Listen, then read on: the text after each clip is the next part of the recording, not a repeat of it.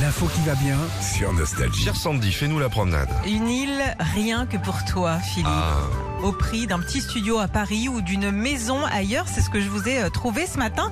Il s'agit de l'île de Mmh. Barloco. C'est au large des côtes écossaises. Alors, c'est, euh, pour vous situer, c'est à moins de 4 heures de, de Paris. Et cette île, elle est à vendre. Elle fait 110 hectares. Et là, ça représente carrément 13 terrains de foot. Donc, c'est quand même assez immense. Mhm. OK Pour l'instant, il n'y a absolument rien dessus, mais vous pouvez euh, bah, y construire euh, ce que vous voulez parce que cette île donc, est constructible. Je sais pas, moi, euh, je dirais une maison, un cours de Vaut paddle. mieux, Sandy, hein. vaut euh, mieux construire une maison. hein. Oui, mais Non, tu parce peux que te si t'es sur l'île qui t'a coûté 17 bars et que là t'as un peu froid, Oh, autre chose, un cours de paddle, une piscine, euh, je sais pas, Ah. oui, moi, parce ce que que, là tu t'as pas veux. de problème de, Ah, De De voisinage, voisinage, là, d'urbanisme, là, euh, t'es non, tranquille. T'es le maire Ah bah oui.